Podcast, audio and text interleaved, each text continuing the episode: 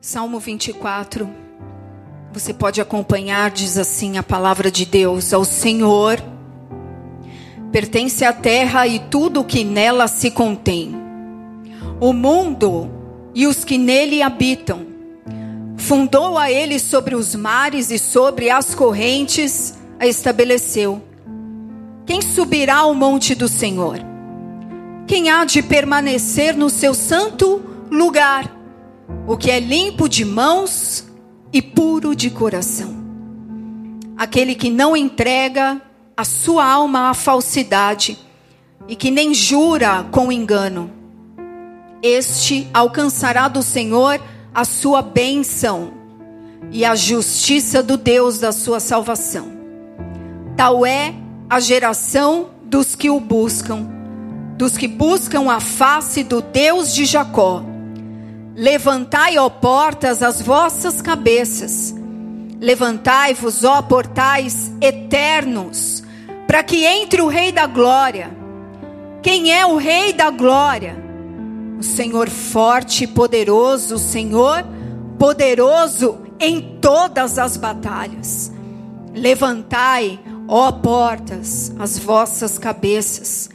Levantai-vos, ó portais eternos para que entre o Rei da Glória. Quem é esse Rei da Glória? O Senhor dos Exércitos, ele é o Rei da Glória. Esse é um salmo composto por Davi, o rei Davi, o rei de Israel. E ele é um salmo profético, igreja. E essa profecia aqui inspirada pelo Espírito de Deus à mente, ao coração de Davi, ela ministra três tempos diferentes ou três coisas diferentes. A primeira delas é uma declaração sobre o direito de Deus, sobre a autoridade de Deus, sobre toda a terra. Deus, Criador dos céus, da terra e de tudo que existe, portanto, a terra pertence a Deus legalmente. Mas você pode dizer assim, pastora, eu não vejo que essa palavra é completamente real. Nós vemos ainda a maldade na terra. Por isso eu disse que esse é um salmo profético que aponta um tempo futuro. Davi está dizendo que, mesmo que agora a terra esteja em rebelião contra Deus, mesmo como afirma a Escritura, por exemplo, em 1 João 5,19, dizendo que o mundo inteiro, todo o mundo jaz no maligno. Por exemplo, em 2 Coríntios 4,4, que diz que o Deus deste século, deste tempo presente, cega o entendimento das pessoas para que elas não enxerguem a luz do Evangelho de Cristo. A terra está nessa condição porque a palavra testifica e afirma isso. Desde a rebelião, dominada por Satanás e pelos poderes malignos. Mas essa profecia aqui fala sobre o grande propósito da segunda vinda do nosso Senhor Jesus Cristo para destituir Satanás e eliminar toda a rebelião. Resgatar todo o controle deste mundo, governar e restaurar todo o domínio pleno de Deus, como era antes da rebelião. Por isso, todas as vezes que você ler e declarar esse salmo, saiba que ele é um salmo profético. Um salmo que declara o governo, a autoridade de Deus, que virá ainda de forma completa sobre toda a terra, ao tempo em que toda a terra será do Senhor, sem mais nenhuma oposição e todos os que viverem nessa terra viverão para a glória de Deus e para realmente cumprirem os seus planos e o seu querer. Agora, Davi, inspirado pelo Espírito, ele prossegue, com a segunda parte desse salmo, e ele fala sobre aqueles que herdarão essa terra nesse tempo, que encherão essa terra para a eternidade. Então ele fala sobre o caráter do povo de Deus. Ele diz: Quem subirá ao santo monte de Deus? Quem há de permanecer no seu lugar? aquele que é limpo de mãos, o que é puro de coração, o que não negocia o preço da sua alma, que não entrega a sua alma às vaidades passageiras, e nem faz alianças com o pecado e com os demônios, aquele que anda em verdade este é aquele que subirá a esse lugar. Este é aquele que herdará a terra neste tempo profético. Isso é uma explanação sobre a santidade como uma marca do povo de Deus. O apóstolo Pedro faz referência em 1 Pedro 1,16 ao Antigo Testamento e ele diz: o mandamento dado por Deus desde sempre: sede santos, porque eu sou santo. Como também está escrito em Hebreus 12, 14: segui a santificação, sem a qual ninguém verá o Senhor. Para essas pessoas está prometido em profecia o recebimento das bênçãos do Senhor e de toda a justiça do Deus da sua salvação. Agora, Davi, ainda inspirado pelo Espírito, vai mais à frente e ele entra com uma terceira parte profética nesse salmo e ele fala. Preste atenção, porque ele fala mil anos antes do nascimento de Jesus Cristo. Mil anos antes do nascimento do Senhor, ele profetizava sobre o futuro governante da nova e eterna terra. Jesus Cristo, o Senhor de todos os exércitos, tanto dos celestiais quanto dos terrenos, ele, o Senhor, o governante da nova e eterna terra. Davi fala sobre a abertura de portas e portais. Antes do nascimento de Jesus, ele já profetizou que esse governante abriria portas e portais. Está escrito que Jesus, ele tem chaves na sua mão. Que chaves que Jesus tem? Chaves falam de autoridade, chaves falam de portas que eram fechadas e que precisam de um código, de um segredo para serem abertas. Esse futuro governante essas portas, ao verem ele, teriam que se levantar, teriam que se abrir, teriam que se erguer, estarem abertas para o Rei da Glória. Jesus tem a chave da morte nas suas mãos, diz a palavra. Esse lugar que era impossível de sair de lá, Jesus tem a chave na mão. Esse lugar foi aberto para não prender alma alguma mais que confessasse o seu nome.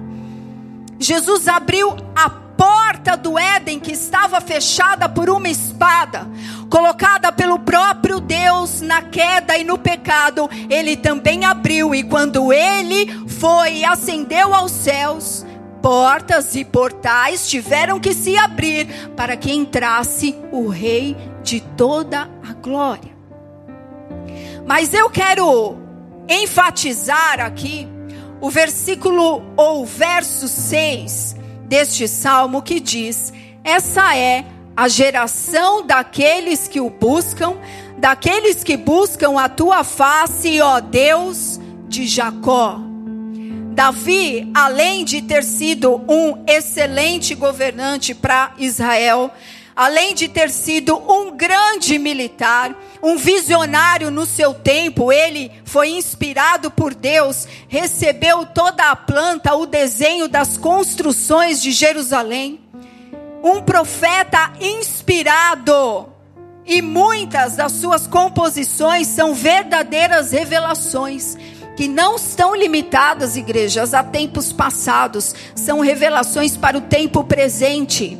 E Davi fala sobre a existência de uma geração. Como ele está falando profeticamente, ele está falando sobre a existência de várias gerações que poderiam subir e permanecer no santo lugar. Ele não estava limitando a sua profecia e mensagem ao seu tempo, mas ela é uma mensagem como uma flecha uma flecha que o Espírito Santo deu a ele. Davi fala sobre a existência de uma geração, tal é essa geração, Senhor. A geração daqueles que buscam verdadeiramente a tua face, que subirão a este monte, que permanecerão nesse lugar, tem uma característica específica, responde a uma identidade, se move de uma maneira especial. Geração se define por um grupo de pessoas ou de indivíduos que nascem em uma mesma época, são influenciados por um mesmo contexto e que causam um impacto, diga impacto. Não, diga, diga como aquele que acredita. Impacto. Que causam um impacto à sua sociedade no que diz respeito a mudanças e transformações. Existem muitas passagens, igreja, na Escritura que embasam o entendimento de que o Senhor é um Deus de gerações. Este salmo aqui é apenas um de muitas passagens na Escritura de como Deus é um Deus que trabalha por meio de gerações. Na Bíblia, geração pode se referir ao ciclo de vida de uma pessoa. Realmente o tempo, os anos que essa pessoa vive sobre a terra. Dependendo ao que se refere, uma geração bíblica pode durar 30 anos, como no caso de um serviço ministerial, pode durar 40 anos, como no caso das provações no deserto, podem durar 70 anos, como no caso do tempo estimado de vida dos homens. Mas também, falar de geração na Bíblia se relaciona ao propósito que deve ser completado. Tudo bem? Geração também ou melhor dizendo, não se limita ao número de dias vividos por alguém, mas também ao propósito que se completa por um grupo de pessoas. Por exemplo, Deus chamou Abraão e disse para ele: ele pré-anunciou, ele profetizou, disse antecipadamente a Abraão que depois de 400 anos em escravidão no Egito, a sua descendência, e Deus diz, a quarta geração deverá retornar a Canaã, a terra que eu te dei por promessa. Então Deus já conhecia a quarta geração e aquilo que ela viveria, onde ela estaria e inclusive o que ela deveria fazer. Tudo bem? Vocês não, ainda que Deus trate com indivíduos, ele trabalha com geração. Ainda que Deus trate com indivíduos, ele trabalha com geração. A palavra diz que Jesus é uma videira e nós somos os ramos enxertados nele e trabalhamos em unidade a um propósito. A Bíblia também falando de geração fala sobre tipo qualidade de pessoas, tipo de fé, tipo de resposta dada à revelação de Deus. Em vários textos você vai encontrar Deus classificando as gerações. Deus classificando aquele grupo de pessoas em uma fase, dizendo: uma geração boa, uma geração má, uma geração corrupta, uma geração adúltera. Geração também fala de tipo de pessoas, de classificação em relação à resposta dada à revelação de Deus. Então, igreja, entenda que geração tem a ver não apenas com o tempo de vida que nós temos nessa terra, mas para Deus tem a ver com um propósito, com atitudes que marcam o nosso tempo. Davi, ele dizia sobre essa geração que buscava a face do Deus de Jacó. Porque também na Bíblia gerações são representadas por pais, por mães, por patriarcas.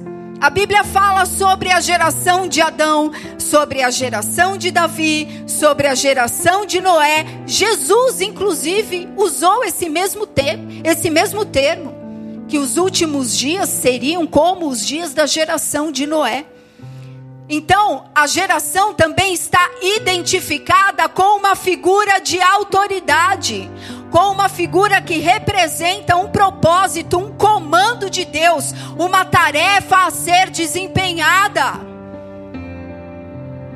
Davi entendia isso, por isso ele dizia sobre uma geração que buscava a face do Deus de Jacó e quando você medita na história de Jacó, você entende que a história do povo de Deus está totalmente atrelada, identificada com ele. Não é chamado os filhos de Abraão, mas sim os filhos de Jacó, Israel.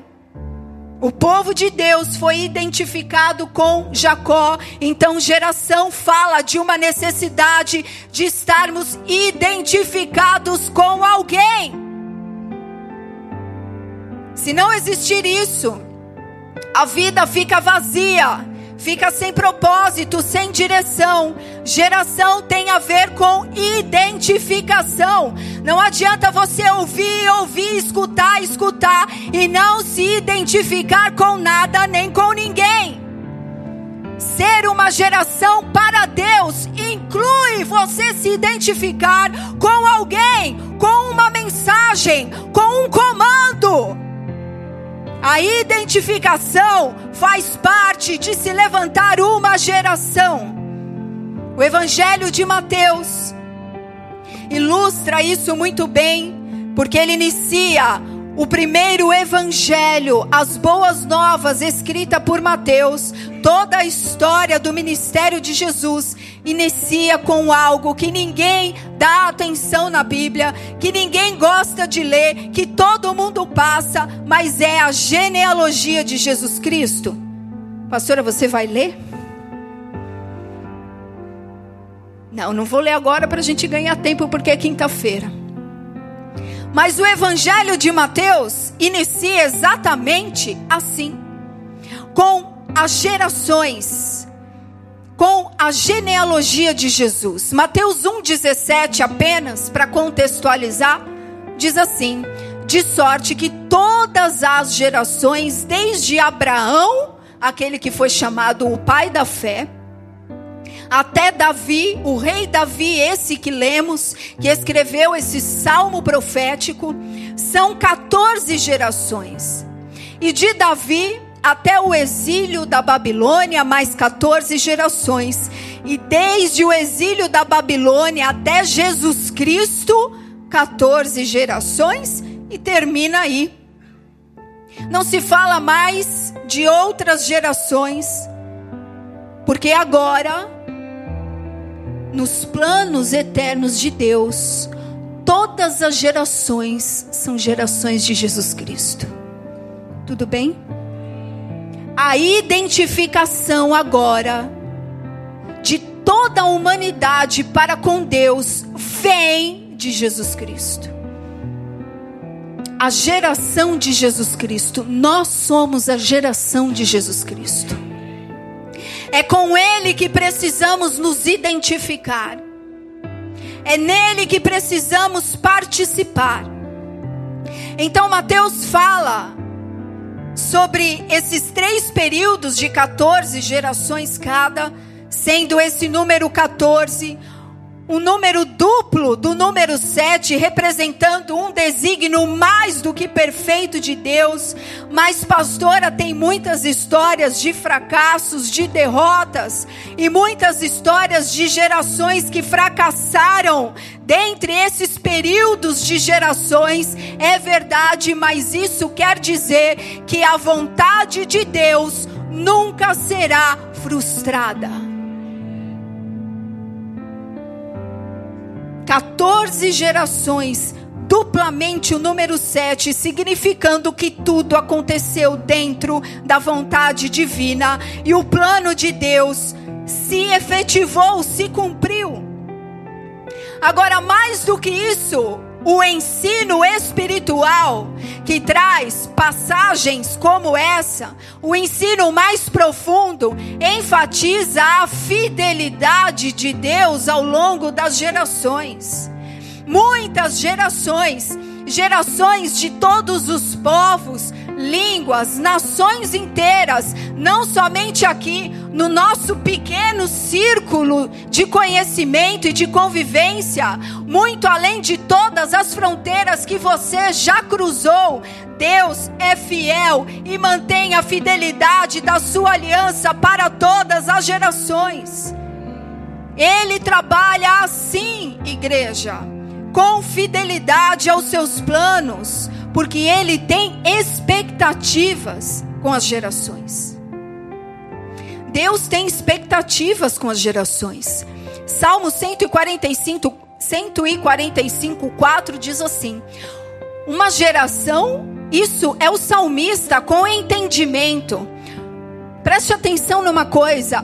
Hoje em dia, a nossa, a nossa geração, é muito fraca, é muito rasa nesse entendimento. Nós somos, em grande maioria, fomos filhos bastardos. Não tivemos uma paternidade adequada, não tivemos uma história de sucessão nas nossas famílias, de transmissão de bênçãos. Nosso entendimento é pequeno, é limitado, muitas vezes é difícil nos identificarmos com a questão de geração. Mas isso é algo que precisa ser restaurado. Isso é algo que precisa ser restaurado entre nós. Deus é um Deus que ama as gerações. O salmista dizia, com toda a certeza: uma geração contará tuas obras a outra geração e anunciará, Senhor, todas as suas proezas. A geração de salmista entendia isso, entendia que uma geração precisa dar com como é que é a palavra? Me fugiu agora sequência à próxima geração. O salmista entendia isso. Isaías 41, 4, Deus, Deus dizendo, o seu Deus. Isaías 41, 4, aquele que desde o princípio tem chamado as gerações à existência. Olha o que está dizendo. Não somente a existência de nascimento, de números, de anos vividos, mas que chama a existência ao nascimento gerações que vão cumprir a sua vontade, que vão corresponder ao seu propósito. Ele está dizendo, desde o princípio, eu sou aquele que tem chamado as gerações à existência. Eu, o Senhor, o primeiro e com os últimos, eu mesmo. É Deus quem chama as gerações à existência. É Deus quem faz nascer gerações santas. 1 Pedro 2,9 diz assim: Vocês são raça eleita, fazendo menção também a um plano de Deus desde o Antigo Testamento para aquele que se fizer povo de Deus. Aquele que quiser andar debaixo da nuvem de Deus, há uma característica, uma identidade, um desenho para esse ou para essa. E Pedro está trazendo à memória agora da igreja um mandamento antigo, uma promessa antiga. Vocês são raça eleita vocês são sacerdócio real, nação santa, povo de propriedade exclusiva de Deus, a fim de proclamardes as virtudes daquele que vos chamou das trevas para a sua maravilhosa luz. Grava uma coisa no teu coração, porque é o tema dessa mensagem hoje. Deus nos chama para sermos uma geração participante da sua santidade. Deus oferece esse chamado para você. Deus concede essa graça para você. Ele te chama para ser participante da sua santidade. Números 1, 1 e 2, pastora, livro de números, o que, que tem a ver com essa pregação? a minha pastora. Livro de números.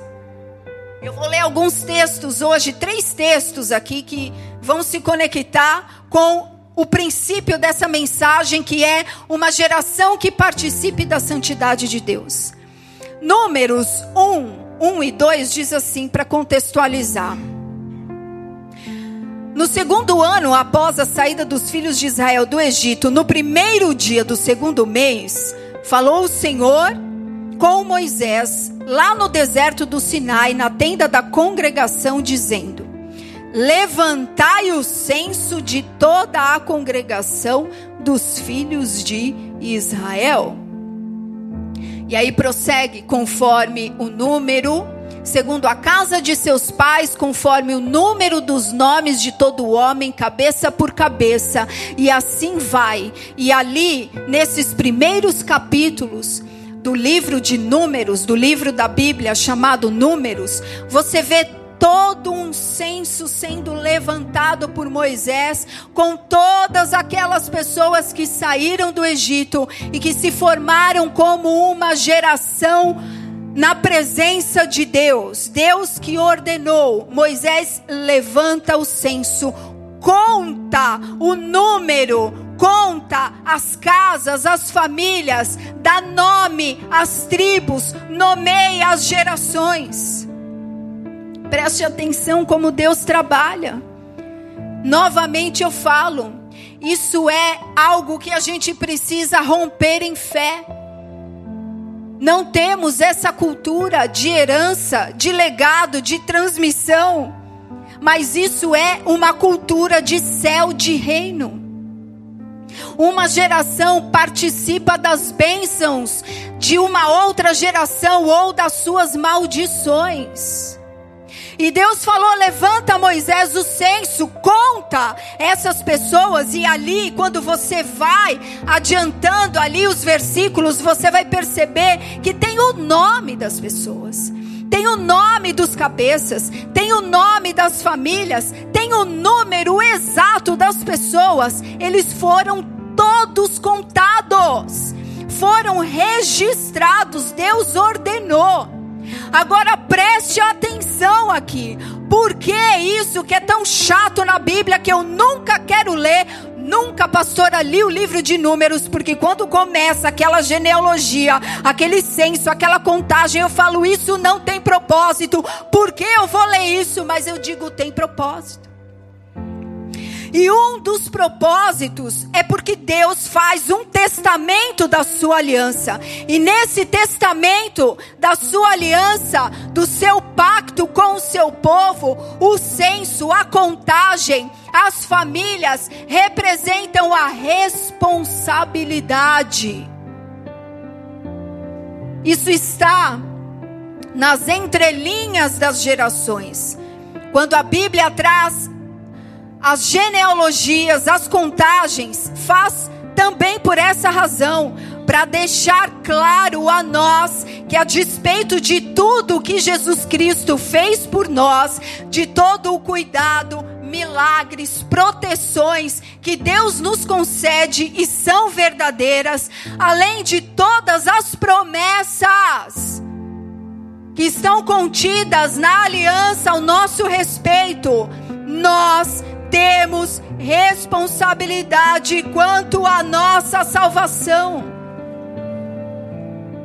Ordena aí Moisés o censo, conta todo mundo, sabe por quê?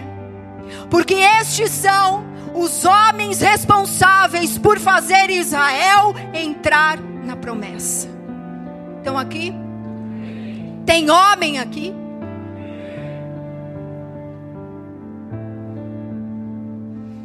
Fala Moisés para os homens, os cabeças, que eles são responsáveis pela sua geração, para que eles herdem a salvação, os seus, a sua casa, os seus filhos, eles são responsáveis por fazer o povo entrar em Canaã, Moisés.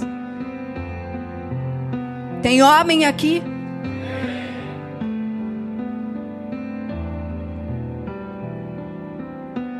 Eles viram milagres, sinais, Deus fez coisas grandiosas. Mas Deus disse: Escreve as gerações aí, Moisés, e começa pelos cabeças, pelos homens, nomeia cada um deles, porque essa é a geração responsável por fazer os seus entrarem na terra, Moisés. Então Moisés fez o censo, contou a todos, todas as famílias, todos os cabeças, as famílias dos levitas, dos sacerdotes, tudo foi minuciosamente discriminado, está ali, você pode ler. Com essa finalidade, Números começa assim, dizendo ao povo de Deus que, a despeito de toda a grandeza que Deus tem na vida do seu povo, o seu povo é responsável. Então, Números prosseguem trazendo o povo então agora responsabilizado por fazer uma marcha rumo à terra prometida. Deus dá todo o desenho de como as coisas deveriam acontecer, um desenho fixo, um desenho que não deveria ser alterado. Deus falou: "Você vai colocar, Moisés, o tabernáculo da minha glória, da minha presença no centro". E você vai pegar as tribos, os acampamentos e vai dividir cada uma delas. Vai estar numa posição. Uma não ocupará o lugar da outra. A cada toque das trombetas, Moisés, porque você vai fazer duas trombetas, trombetas aí, Moisés, para convocar o povo. Trombetas para chamar o povo à ordem, Moisés. E esse povo não vai criar sua própria marcha, Moisés esse povo terá uma marcha dada por mim.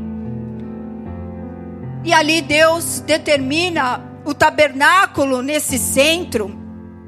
Os chamados, eles sabiam quando Deus estava chamando apenas os cabeças. Eles sabiam quando Deus estava chamando todo o povo. Quando Deus estava ordenando cada acampamento a se levantar e a se mover. Tudo dado por Deus tudo, tudo, detalhe por detalhe, para trazer ordem, comando sobre a vida do povo de Deus. Sabe por quê, igreja? Sabe o propósito disso? Porque nós não sabemos como participar da santidade de Deus. Nós precisamos da sua revelação.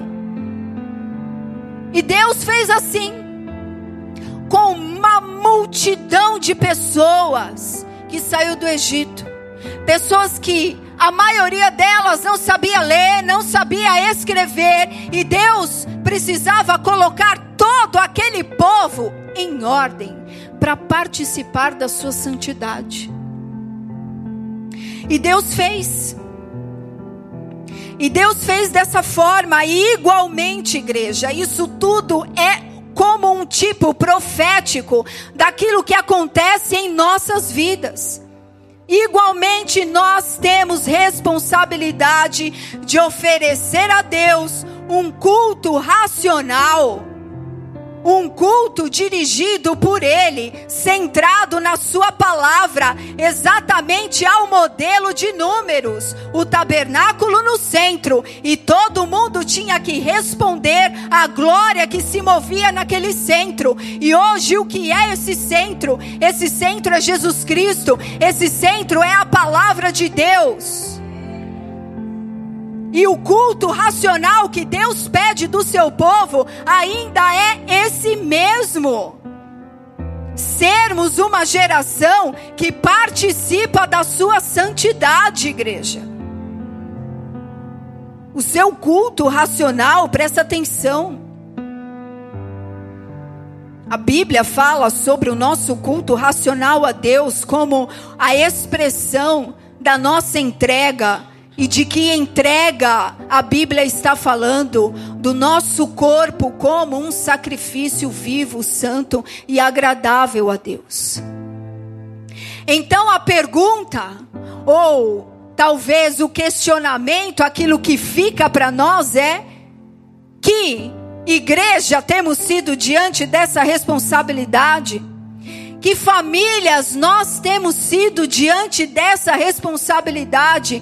Que mulheres nós temos sido diante disso? Que homens, homens, vocês têm sido diante dessa responsabilidade? Que cabeças vocês têm sido? Que mulheres vocês têm sido diante dessa responsabilidade de marchar sendo participante da santidade de Deus? Que tipo porque geração fala de tipo, geração fala de espécie, de qualidade, geração fala. Jesus falou a geração boa, mas a geração má, a geração adúltera, a geração que se corrompe, e ele não estava falando aos de fora, ele estava falando aos de dentro. Que geração você é? Que homem você é? Que mulher você é. O segundo texto que eu quero ler está em 1 Coríntios 10, de 1 a 13. Data põe aí. Vamos acompanhar.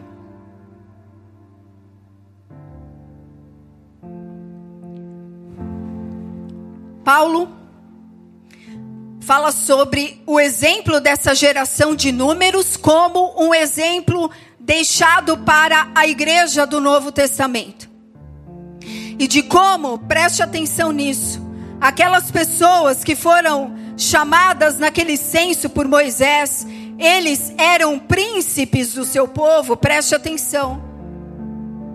Dentre eles estavam 70 homens que Moisés repartiu o Espírito com eles e eles foram cheios do Espírito. Entre eles havia homens hábeis, homens talentosos, que construíram todo aquele tabernáculo. Haviam líderes, haviam pessoas capacitadas por Deus. Essa era a geração que estava ali em números. Era uma geração que podia ser chamada e tida como uma geração de valentes, mas que caíram pelo deserto. E a pergunta é: como uma geração de valente caiu morta no deserto? É isso que Paulo vem dizer. É isso que ele trata com a igreja do Novo Testamento. Então preste atenção.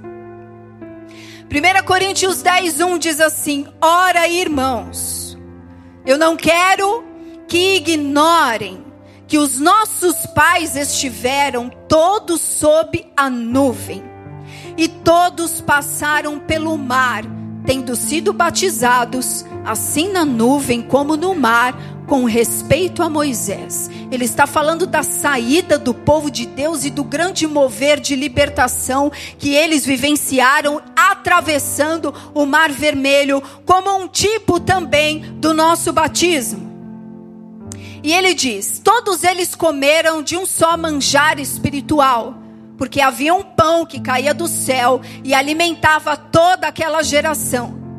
Porque bebiam de uma mesma pedra espiritual que os seguia, porque os milagres da água que brotou no deserto foram inúmeros, e Paulo está dizendo que essa pedra espiritual que seguia sempre com o povo de Deus e dava água para eles era Cristo.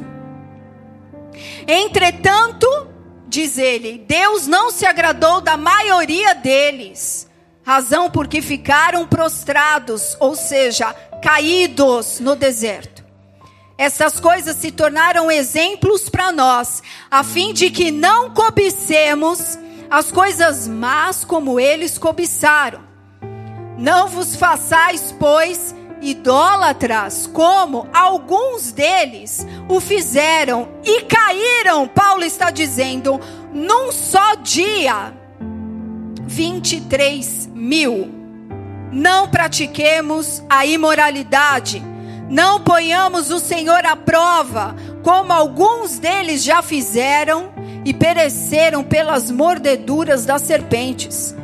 Nem murmureis, como alguns deles murmuraram e foram destruídos pelo exterminador. Essas coisas lhes sobrevieram como exemplos e foram escritas para a advertência de quem? Nossa. De nós, sobre quem os fins dos séculos têm chegado. Aquele, pois, que pensa estar em pé, veja que não caia. Não vos sobreveio tentação que não fosse humana, mas Deus é fiel e não permitirá que sejais tentados além das vossas forças. Pelo contrário, juntamente com a tentação, vos proverá livramento, de sorte que a possais suportar. Eles foram chamados para serem participantes da santidade de Deus. Eles foram chamados para conquistar Canaã, mas morreram no deserto, a maioria deles, com exceção de Josué e Caleb, dois homens dentro daquela geração em quem havia outro espírito. Paulo está dizendo que os problemas daquela geração de valentes, por que, que eles pereceram no deserto? Uma geração que foi chamada para um chamado tão especial, sobrenatural, extraordinário. Por que, que eles morreram no deserto? Ele disse que o problema foi a idolatria e a idolatria é qualquer coisa que damos a exclusividade do nosso tempo, pensamento e energia. O problema deles foi a idolatria. A idolatria foi uma das causas que fez o povo morrer no deserto.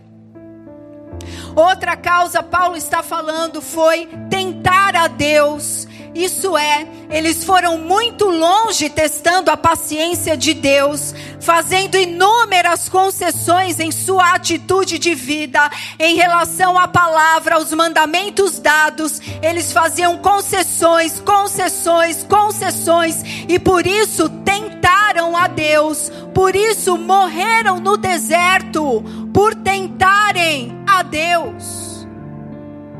Paulo ainda fala que eles também, aquela geração de valentes, caiu pela murmuração. E caiu aquela geração de valentes, 23 mil mortos pela fornicação. Tudo bem? Isso foi o que consumiu uma geração de valentes no meio do deserto. E Paulo está dizendo para a igreja no Novo Testamento: essas advertências são para os santos que pecam.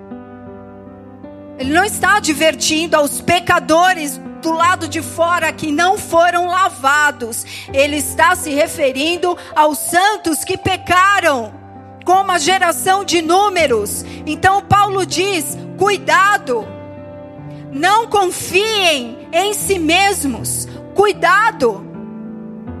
Mantenham um estilo de vida de vigilância, isso é, de consagração. A vigilância é a consagração. Diz um ditado que a vigilância é o preço da liberdade. Em nosso caso, a consagração é o nosso custo para uma vida espiritual verdadeira. A exortação é para que haja essa vigilância, para que haja responsabilidade com o mandamento do Senhor de sermos santos como Ele é. Isso é um mandamento do Senhor. Assim como Ele diz que nós devemos perdoar, perdoar 70 vezes 7. Assim como ele diz que nós devemos fechar a nossa porta, orar ao nosso Pai em secreto, assim como ele diz que nós não devemos julgar todos esses mandamentos de Cristo, há um mandamento também sobre sermos santos como ele é santo. Isso é uma ordenança do Senhor. O povo de Deus tem baixado a guarda por pouco tem desconsiderado os estragos físicos e emocionais que o pecado traz. Exatamente isso que Paulo está dizendo. Olha, uma geração que foi batizada em muitos milagres, uma geração de valentes, pereceu no deserto porque desconsiderou o que o pecado faz. E muitos têm sido muito leviano ao deixarem de considerar a guerra espiritual pela santidade. Muitos têm desconsiderado a guerra espiritual contra a sua própria santidade. Muitos têm sido levianos quanto ao estrago que os demônios promovem através do pecado, não somente em si mesmos, mas no corpo de Cristo em uma geração. Porque este é o mal da nossa geração.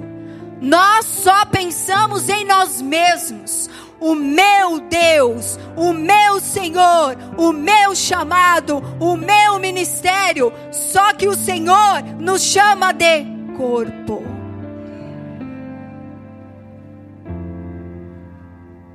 E o pecado de um é o pecado de todos. O pecado de dez líderes, de dez cabeças, em uma geração de milhares, influenciou a todos e todos eles morreram no deserto.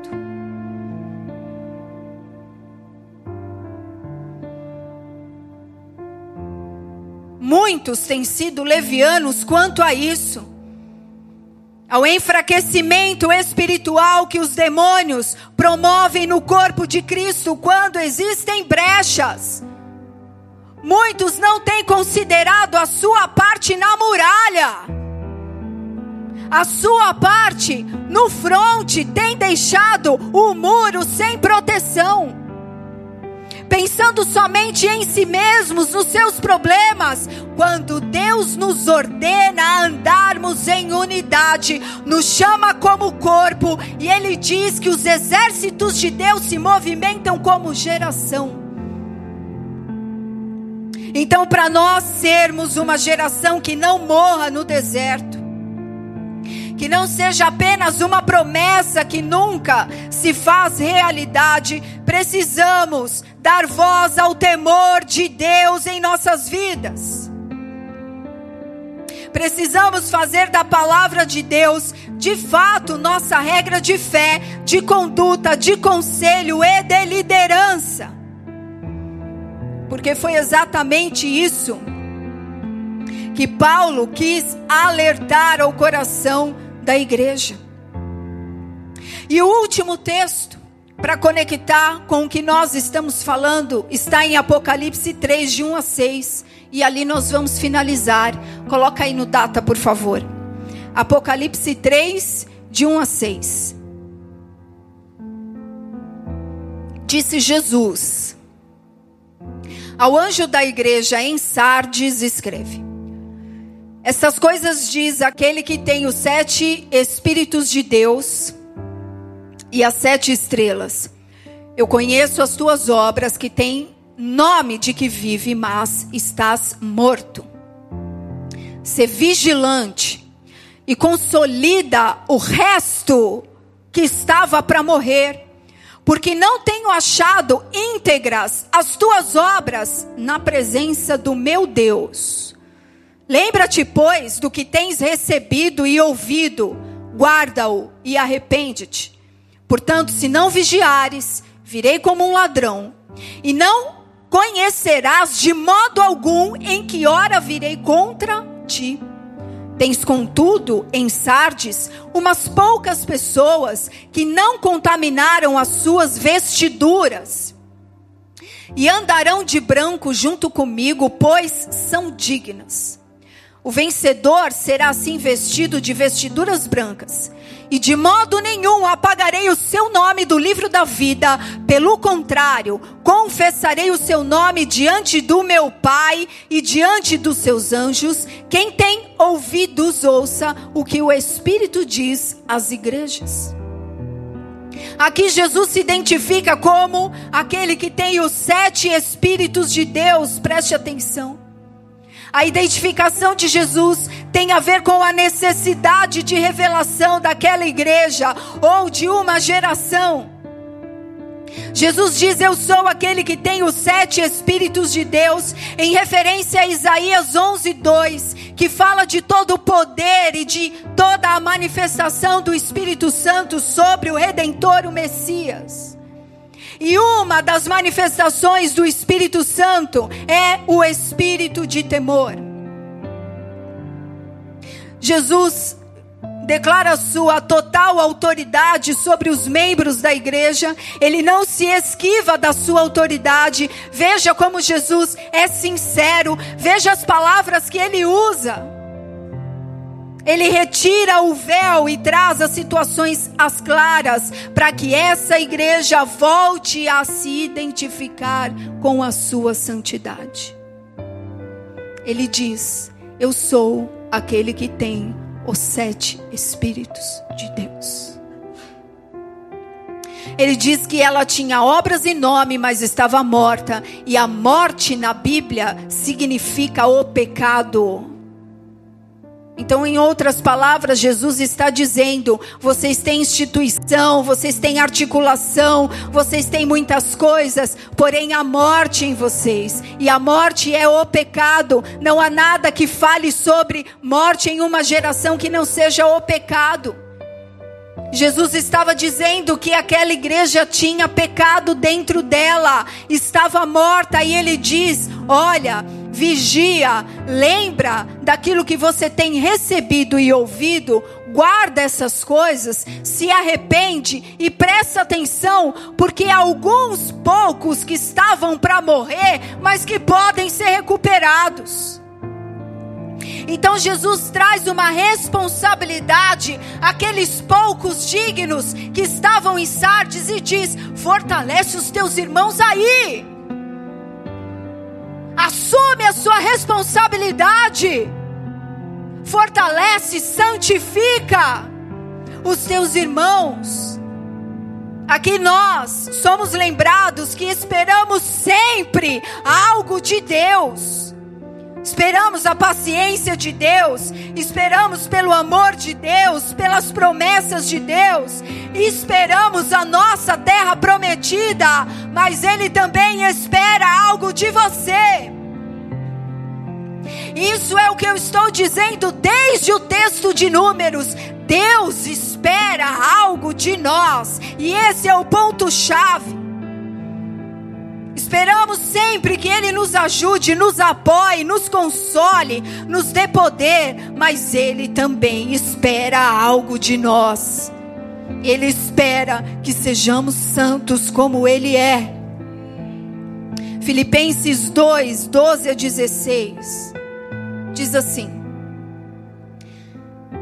Filipenses 2, 12. Errei. 12, vai o 13. Não, 11. Não sei, anotei errado.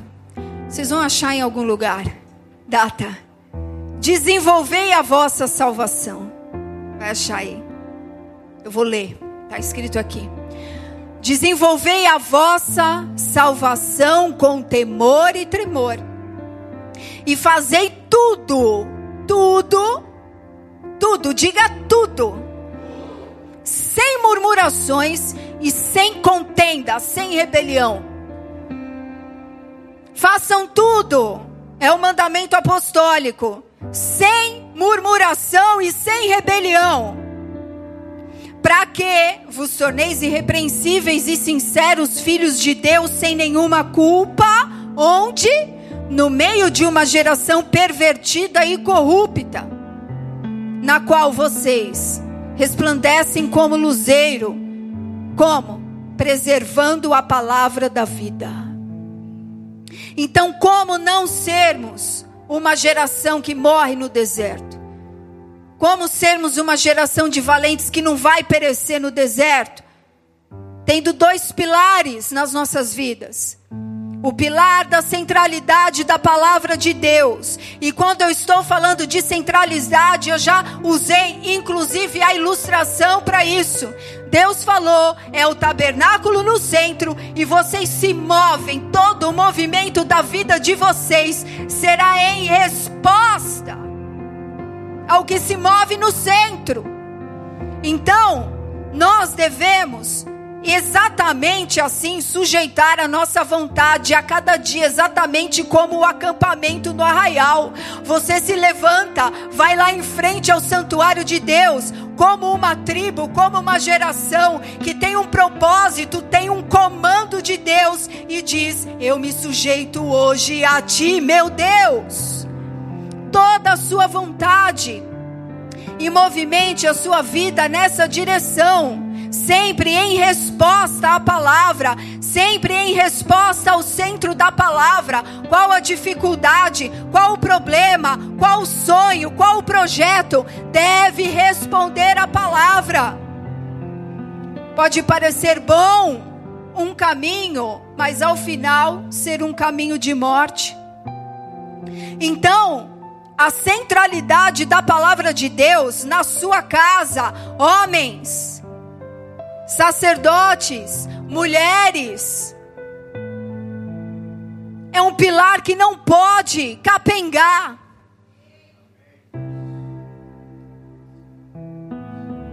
Não dá para ser uma geração que não lê a Bíblia. Não dá para ser uma geração que só escuta pastor em podcast.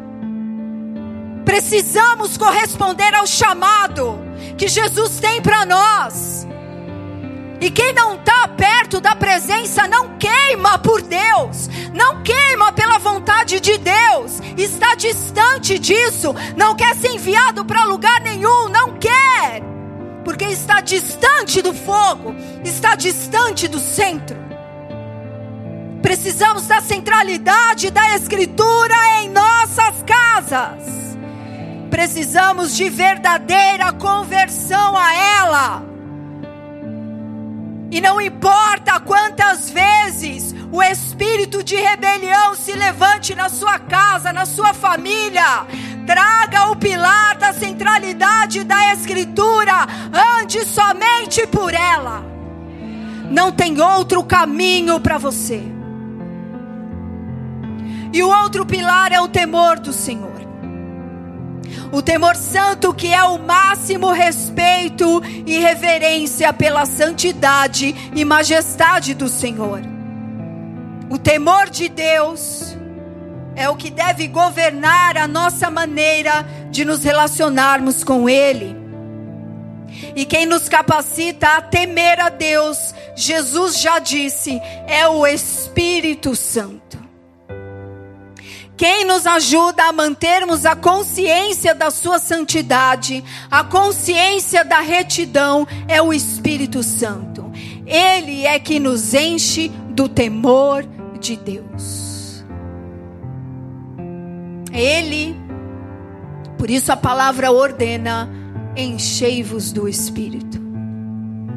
Enchei-vos do Espírito. Enchei-vos do Espírito. Enchei-vos do Espírito.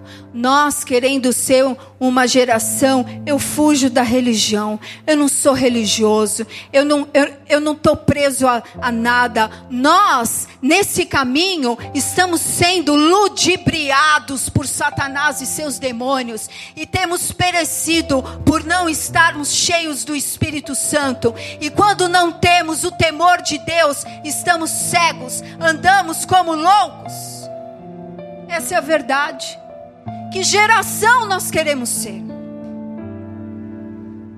Há uma oferta de Deus para nós. Ele nos chama a sermos participantes de toda a sua santidade. O espírito de temor é que nos capacita a respeitar a autoridade de Deus. O espírito de temor em nós é que nos dá poder, preste atenção, para obedecer os mandamentos. Paulo disse isso: não tem nenhuma tentação que vocês não sejam capazes de suportar. Ah, mas foi difícil demais para mim. Paulo disse: Não vos sobreveio tentação que não fosse humana, mas Deus vos proverá livramento para que vocês possam suportar. É isso que está escrito. Deus precisa que uma geração se levante de novo com um coração de valente. Que queira ter um coração valente. O espírito de temor é o que nos dá discernimento espiritual para nos desviarmos do mal. E ele é o que nos faz preocupados, preste atenção, com a honra do noivo. Ele é o que nos faz desesperados por transformação, para sermos idôneos, para clamarmos: Senhor, me faz fiel, me faz íntegro, me faz uma noiva, um corpo à tua altura, majestade santa. Não na minha força, mas por ti, Espírito Santo. Hebreus 12, 10 diz que Deus, para encerrarmos, nos disciplina com o propósito de sermos participantes da Sua santidade. Então, em todo momento, igreja, que nós somos expostos à palavra de Deus, à pregação de Deus, onde somos colocados frente às nossas responsabilidades, quase todas as vezes acontece uma guerra dentro de nós. Quando nós somos repreendidos, acontece uma guerra dentro de nós. Há algo que se levanta dentro de nós. É ruim, produz tristeza, desconforto. Porém, a palavra diz que se nós nos sujeitarmos à disciplina verdadeiramente, que é parte da ação do espírito de temor nas nossas vidas, então, então entraremos em novos níveis. Porque a promessa de sermos participantes da santidade de Deus é muito elevada, é muito grande. Apocalipse diz que Jesus recebeu todo o poder, toda a riqueza, toda a sabedoria, toda a força. Ele recebeu toda a glória, todo o domínio por toda a eternidade e ele quer que sejamos participantes dessa santidade. Quando você pensa em santidade, não pensa só naquilo que você deve excluir, pense naquilo em que você vai ser inserido. Deus quer uma geração que queira ter um coração valente e ser participante do seu poder, da sua sabedoria, da sua força e verdadeiramente da sua autoridade. Então, qual é a qualidade da nossa geração? Qual é a qualidade de homem espiritual que você é? Qual é a qualidade de mulher espiritual que você é diante do que Deus te chama? Deus nos chama como geração de Jesus Cristo. Geração de Jesus Cristo. Jesus disse: aos vencedores, ao que vencer, ele será vestido de vestes brancas, e de maneira nenhuma eu riscarei o seu nome do livro da vida. Vestes brancas são o símbolo maior de santidade na Escritura. E descrevem as pessoas que mantiveram as suas almas limpas do pecado e, portanto, podem entrar na presença sem nenhuma culpa ou vergonha. Quando nós nos batizamos, o que nós fazemos, igreja? Nós vestimos uma roupa branca exatamente como um símbolo de uma roupa interior nova, limpa, sem manchas, representando a purificação das nossas vidas e o nosso compromisso de sermos fiéis na santidade. Para vivermos uma aliança com Deus, que faz uma aliança conosco, que é santíssimo. Então, santificar é separar. Jesus está dizendo uma promessa àquele que for vencedor. Nos lembrando que existiu uma geração no deserto que também foi dada uma responsabilidade de vencer o deserto interior. Aquilo era um símbolo.